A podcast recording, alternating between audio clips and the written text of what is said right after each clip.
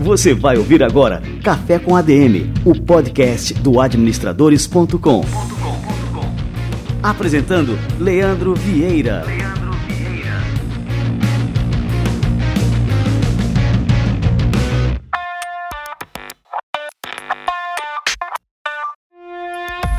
galera, está no ar mais um Café com ADM, a sua dose de cafeína nos negócios. E estamos começando o nosso episódio de número 144. Seu negócio já está na nuvem? Talvez você nem entenda muito bem a dimensão total desse assunto, mas com certeza alguma parte de suas atividades depende hoje de algum serviço baseado em cloud computing. Mas o que é isso? Como funciona? Quais os benefícios e cuidados que devemos ter? Tudo isso e muito mais você vai saber no bate-papo de hoje, que mais uma vez conta com o apoio da Dell, companhia que tem tudo para ajudar você, pequeno empreendedor, a alavancar o seu negócio. Inclusive, a companhia disponibiliza uma rede de consultores especializados para ajudar a identificar as principais necessidades da sua empresa de forma eficiente. E nessa frente, a Dell opera em parceria com a Microsoft, responsável pelo sistema operacional Windows 10 Pro, que permite que você se concentre em administrar sua empresa em vez de sua TI. Conheça mais sobre o que a Dell pode fazer pela sua empresa. Acesse dell.com.br/barra sua empresa ou ligue para 0800 722 3400 para falar com o consultor Dell o Windows 10 Pro leva os negócios a sério. É isso aí, daqui a pouquinho o Rogério Schola, arquiteto de soluções da Dell Technologies, chega por aqui. Fica ligado. Antes disso, vamos receber a turma do Conselho Federal de Administração e o nosso quadro semanal Somos ADM. Vamos lá.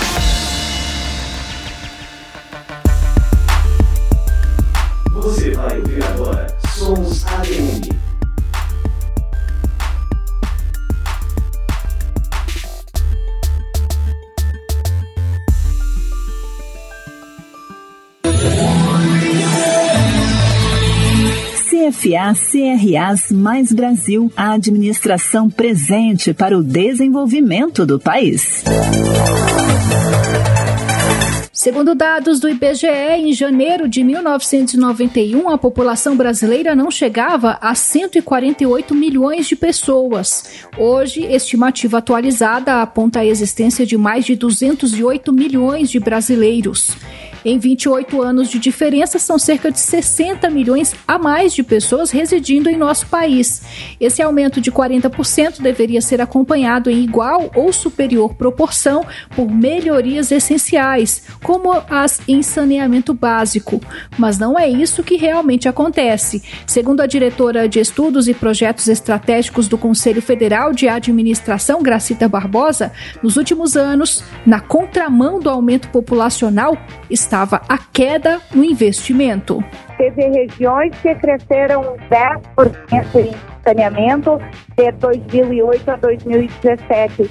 Isso é muito pouco quando a meta era de 40% a 60%. Então foi uma década de paralisia no investimento de saneamento básico. Essa conclusão foi possível graças à ferramenta criada pelo CFA que busca ajudar os gestores municipais e a população a acompanharem de perto os indicadores.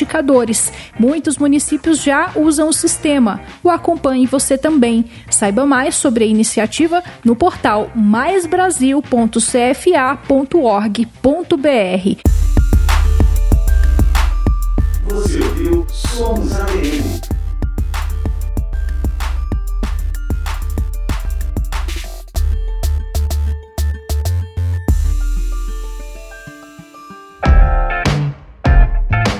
E o quadro Somos ADM é fruto de uma parceria exclusiva entre o Conselho Federal de Administração e o administradores.com. Muito bem, galera, preparando aqui um super café expresso porque o Rogério Chola tá chegando por aqui.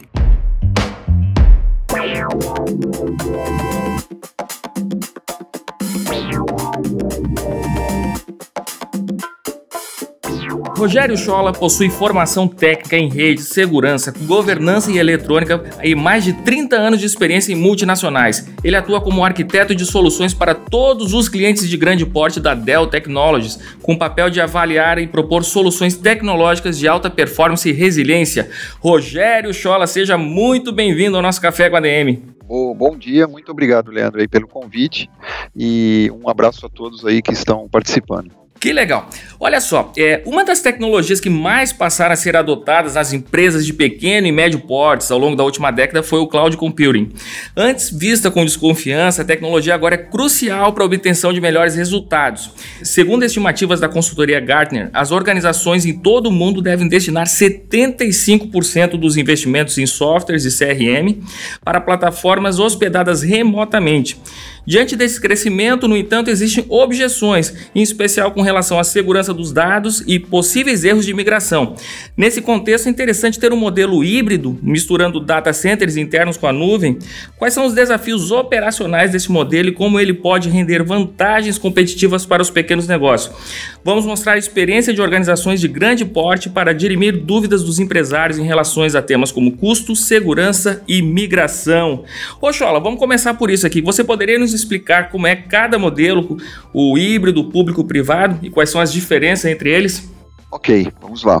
Bom, em termos aí de cloud computing, né, é, computação em nuvem, é, a gente tem hoje três tipos de arquiteturas, né, ou seja, a nuvem pública, a nuvem privada e, mais recentemente, a nuvem híbrida, né. A nuvem pública é o modelo mais utilizado nas empresas, né, por ser uma é, adequada à utilização de softwares, né, vários tipos de serviços, permitir ampliação e capacidade de armazenamento, sem você ter um custo é, diretamente relacionado, ou seja, você não tem que desembolsar aquele dinheiro para uma infraestrutura, né, para você fazer um crescimento, digamos, da noite para o dia. Às vezes você vai fazer uma Black Friday, por exemplo, né, você tem que crescer a sua infraestrutura de web servers, por exemplo e você não tem essa infra. Então a nuvem pública ela se torna interessante por causa disso, tá? Porém, ela tem os seus benefícios, mas também as suas desvantagens, né?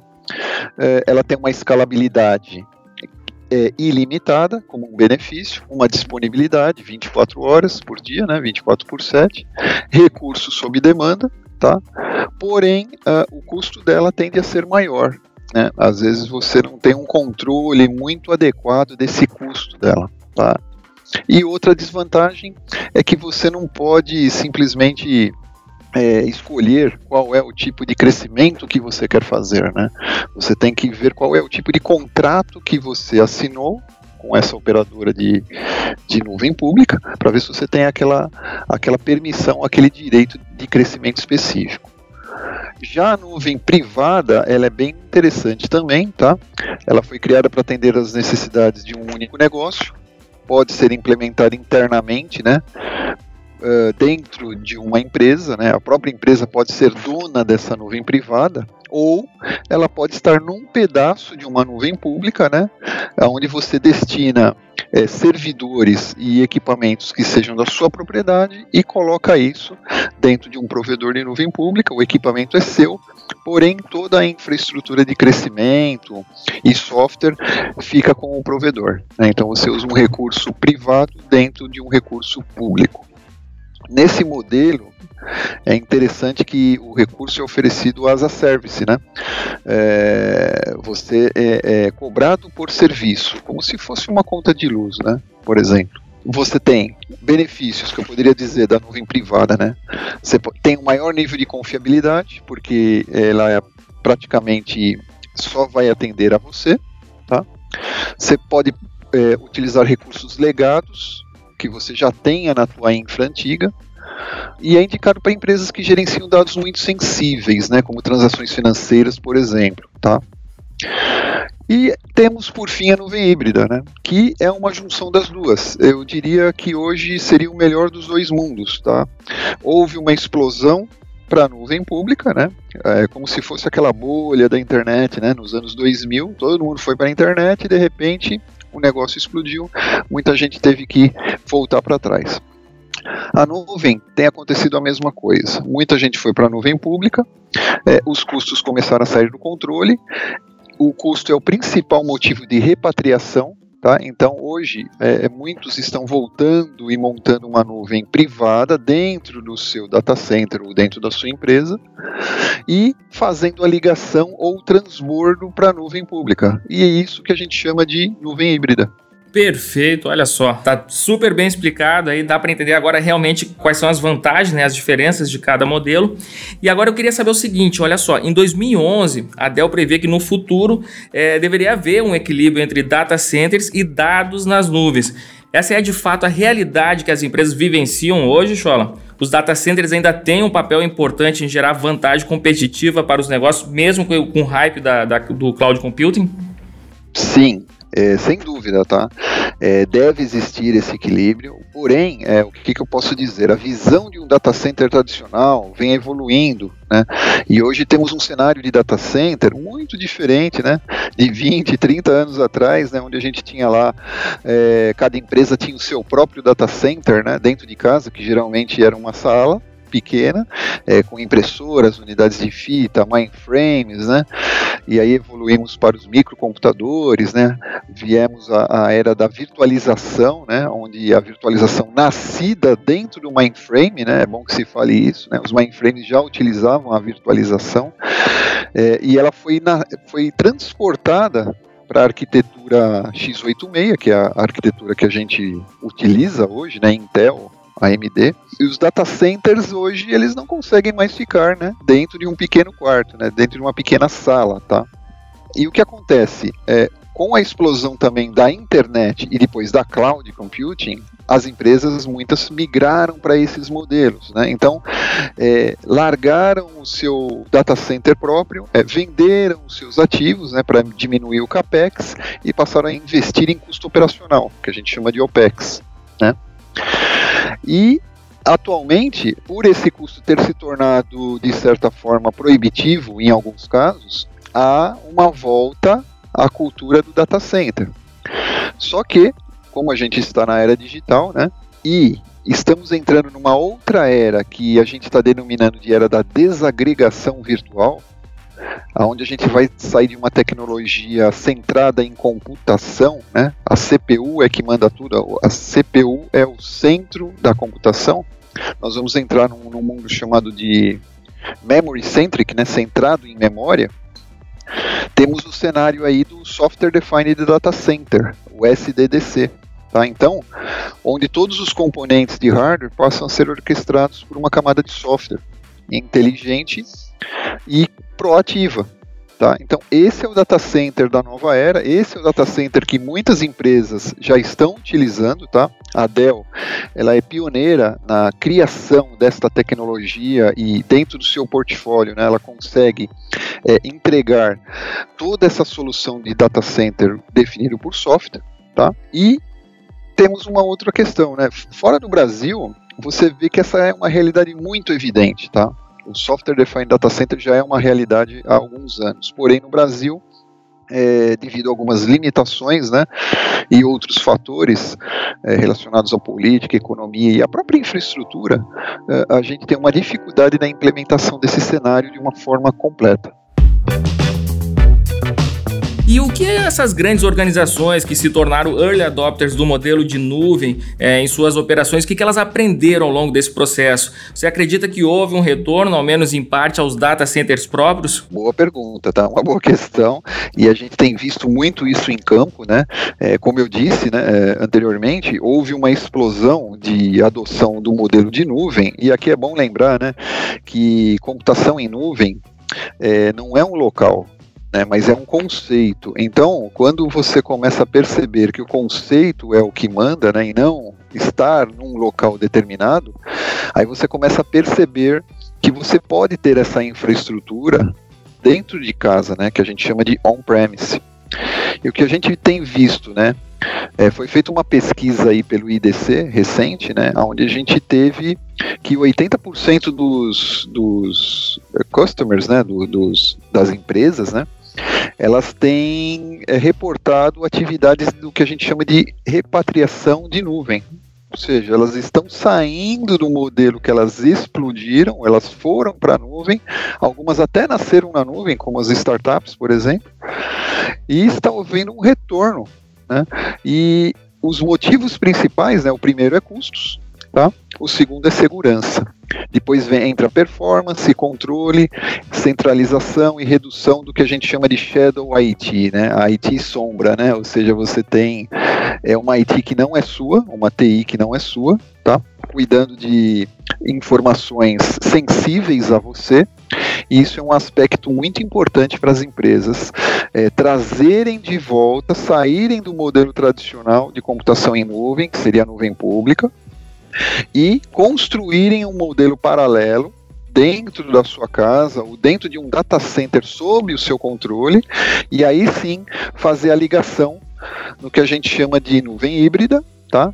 E é, também de multi-cloud. O que, que é o multi-cloud? Né? O multi-cloud é quando você é, você consegue juntar o que a gente chama de edge computing, né, computação na ponta, que são os dispositivos IoT de coleta de dados, por exemplo, com a tua infraestrutura de nuvem local e fazendo um transbordo, por exemplo, um backup ou até um disaster recover, né, um site de disaster recover na nuvem pública.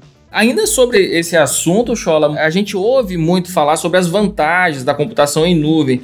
É, no entanto, a gente sabe também que existem riscos que são associados a esse modelo, né, em especial é, com relação à segurança dos dados. Como o uso de data centers próprios pode ajudar a evitar esses riscos, como a possibilidade de ataques virtuais?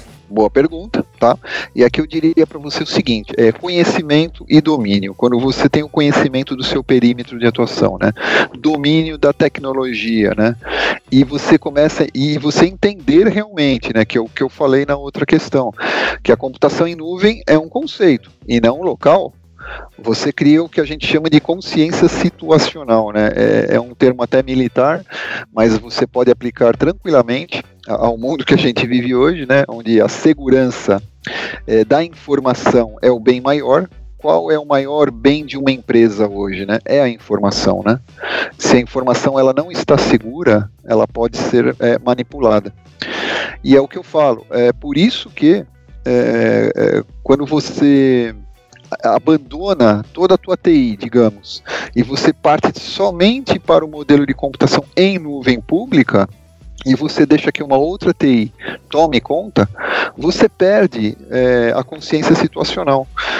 E aí entra o ciclo de vida da informação, né? O manuseio, armazenamento, transporte, descarte. É, e, e, você tem que ter esse controle. Por isso que tem que ter dentro da, da sua empresa, né, da equipe, é, os profissionais corretos, né? não só desenvolvedores, porque hoje muito se fala, é, ah, eu só tenho desenvolvedores e programadores, tá, mas eu preciso ter o meu staff de TI, é, eu preciso ter profissionais de segurança da informação, de governança de TI, né? Claro que você não vai estar completamente imune, tá? Ninguém está, pois cê, vocês sabem, né? Todo mundo tem esse conhecimento, segurança 100% não existe ainda, né? E a segurança, como eu disse, é um fator de repatriação. Ou seja, estão saindo da nuvem normal, dos, dos grandes provedores, né, dos grandes cloud providers, e estão voltando para dentro de casa. O motivo, como eu disse, custos e segurança. Tá? Então, é por isso que você, é, fazendo essa segurança perimetral dentro da sua casa, tendo essa consciência de situação, você tem a possibilidade maior de evitar ataques virtuais. Não ficar imune, mas com certeza você tem como mitigar de uma forma melhor. E assim, a gente utiliza esses serviços em nuvem mesmo sem perceber. Essa ligação que a gente está fazendo aqui agora é transmitida via VoIP, que é o um modelo de telefonia em nuvem. Essa falta de consciência, é, de conhecimento sobre como os dados transitam no espaço público, torna as empresas mais vulneráveis. Né? O que, que elas devem fazer para se proteger, seja utilizando cloud, seja data centers próprios? Perfeito. Sim, é, sem dúvida, né? A falta de conhecimento é um fator de risco, né? Então, como você vê as pessoas se expondo, né, em redes sociais, por exemplo, né, é um fator de risco. Não tomam as devidas precauções, tá? E isso a gente também vê é, nos modelos de cloud. Por exemplo, essa conversa que a gente está falando, né, se ela não for é, criptografada no meio do caminho, é, um simples sniffer que estiver rodando na rede pode fazer a captura desses pacotes, é, reconstruir esses pacotes e, inclusive, reproduzir o áudio. Né? Então, sem criptografia, é, você consegue restabelecer é, toda uma mensagem, né, toda, mesmo que seja uma transmissão em vídeo ou em voz, somente fazendo captura de pacotes na rede. Tá? Então, é, aí a gente entra no risco, né, do conceito de risco.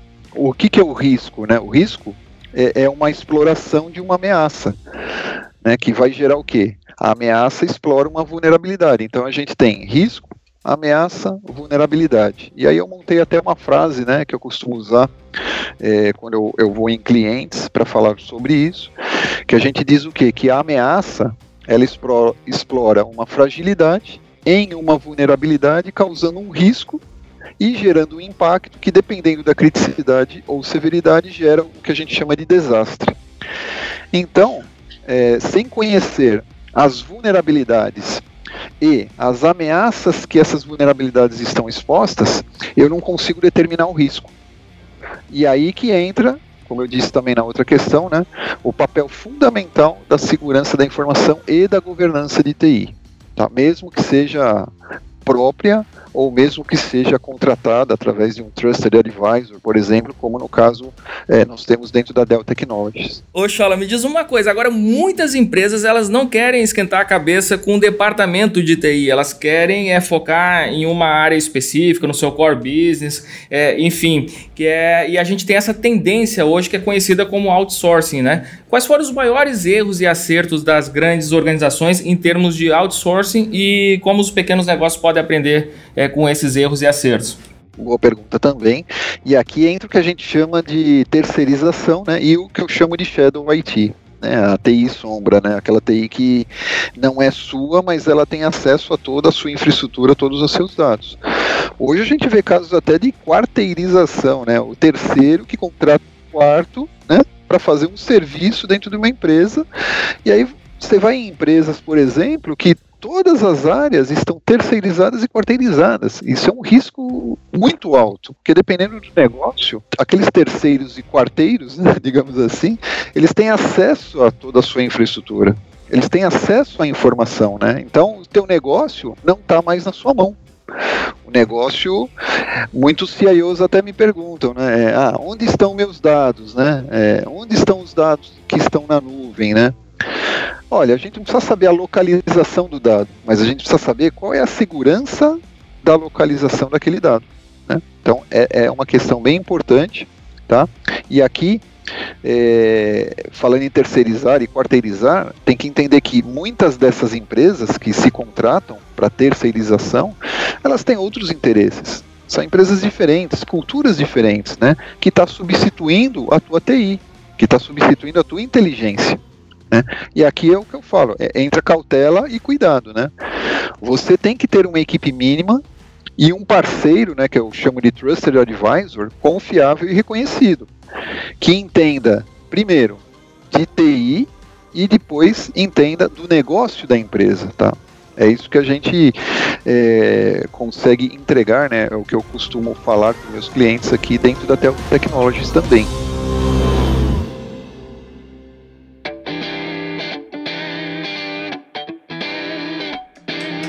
E para a gente finalizar, Chola, é um aspecto que é apontado como uma vantagem do cloud computing em relação ao uso de data centers é o dimensionamento às necessidades do negócio. Ou seja, o quanto aquela estrutura se adequa às necessidades operacionais da companhia sem deixar capacidade ociosa e sem risco de quedas dos sistemas, né? Como é que o outsourcing tradicional tem procurado se adequar às necessidades das empresas, em especial as pequenas, né, que não geram um volume enorme de dados? Bom, aqui eu daria o exemplo né, das startups, né, que geralmente toda startup já nasce na cloud ela já nasce no conceito de computação em nuvem, é, geralmente nuvem pública, tá? Porque é mais barato é, e porque é o fácil acesso. E esse fácil acesso que é o problema, né? E as startups que começam assim, né, geralmente têm um crescimento inicial explosivo. Elas não estão preparadas para crescer. Geralmente são formadas por pessoas que entendem de negócio, mas não entendem nada de TI. É, são programadores, desenvolvedores, geralmente até o desenvolvedor que está lá com o cartão de crédito da empresa, né? E ele que cria uh, o que precisa dentro do, da infraestrutura da nuvem conforme o que ele acha que precisa. Então ele vai criando máquinas virtuais, vai criando serviços, né? vai usando esses serviços que são tarifados. Né? É, e esse crescimento inicial explosivo, ele leva ao, ao seguinte problema, né? Como dentro de casa essa startup não possui nenhum pessoal de TI, às vezes é uma pessoa só que tem um conhecimento mais ou menos é, de hardware ou de servidores, né, de virtualização, mas geralmente é o que a gente chama de faz tudo dentro da empresa, porque a outra maior parte da startup é voltada por pessoas de P&D, né, pesquisa e desenvolvimento, desenvolvedores, sem conhecimento específico de TI. Nesse ponto é que a empresa começa a perceber que os gastos com a nuvem, além de serem flutuantes, porque cada mês vem uma conta, né, não cobrem porque não foram contratados todos os aspectos necessários. Quando ela pedir um restore, por exemplo, oh, perdi minha máquina virtual, fazer um restore. Ah, eu não contratei esse serviço. Ah, eu preciso de um SLA maior. Ah, um SLA maior, então você precisa de um outro nível de serviço, custa tanto. Ah, eu quero montar um disaster recovery. Olha, se parar esse lado aqui, tem como eu continuar funcionando em outro lugar? Não, você tem que contratar. Então você começa a perceber que os gastos é, não são iguais. Né, é, durante um mês. Né? Então, tem mês que você pagou X, no outro mês X mais um, no outro mês X mais mais um, e aí vai subindo e você não sabe, é, você não tem a granularidade para entender o, por que está crescendo, né? Aonde eu estou gastando? Às vezes são recursos que estão ligados, tá? Sendo tarifados, porque tem a tarifação por recurso, tem a tarifação por banda que você usa, né? Imagina que, um, que uma empresa monta uma, um site na internet para vender, por exemplo, um site de vendas. Ela não tem só a infraestrutura que vai passar pelo provedor que ela montou, ela tem todo o tráfego dos seus clientes que vão vir para aquele provedor, que dependendo da demanda vai cobrar por isso também. Tá? Então tem que prestar atenção é, nisso também, as startups é as que são as mais vulneráveis a isso, por não terem esse conhecimento prévio, né?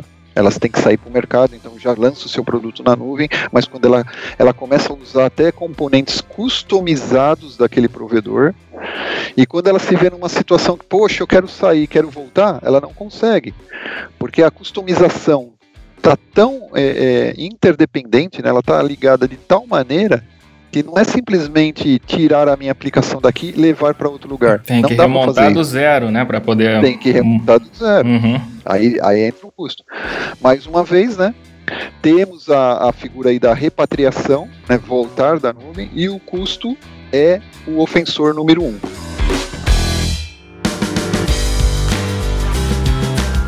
Muito bom, Rogério Chola. Cara, que aula que você nos deu aqui hoje, hein? Tirou muitas dúvidas assim de empresários. Eu aqui, ó, ó tô anotando várias aqui das suas dicas aqui, porque realmente assim é muito bom falar com quem entende, né, Chola? Ah, legal. Muito obrigado. Eu estou sempre à disposição também né? Quando alguém precisar aí, tiver alguma dúvida, pode também me contatar diretamente, se tiver acesso ao meu e-mail, e, e fico à disposição. Perfeito, valeu demais, Chola. Um grande abraço e até a próxima. Obrigado, meus amigos. Um abraço a todos e até a próxima também.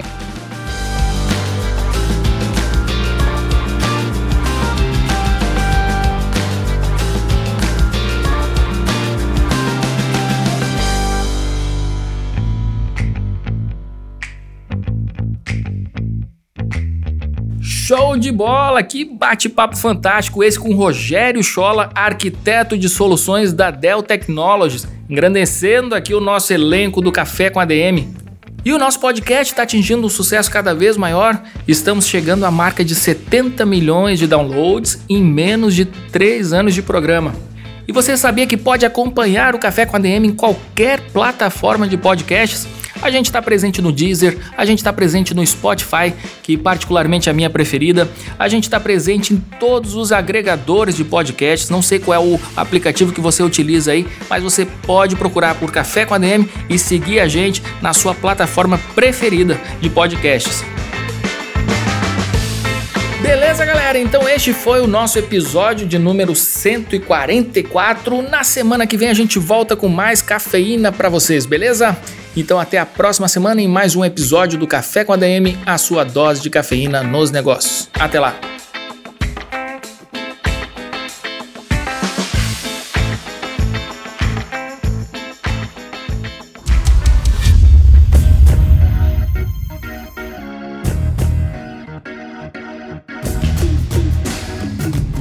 Você ouviu Café com ADM, o podcast do administradores.com.